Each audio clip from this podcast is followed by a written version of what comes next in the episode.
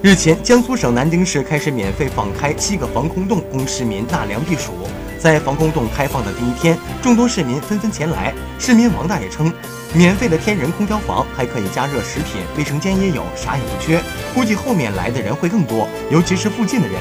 据了解，每到炎炎夏日，南京的人防工程防空洞都向市民免费开放。洞内温度适宜，湿度适中，部分纳凉点还提供免费的茶水、WiFi、报纸、便民药箱等服务，受到市民欢迎。工作人员提醒广大市民，由于洞内外温差较大，市民进入洞内前可以在洞口处多待一会儿，适应以后逐渐向内，避免因温差较大出现人体不适。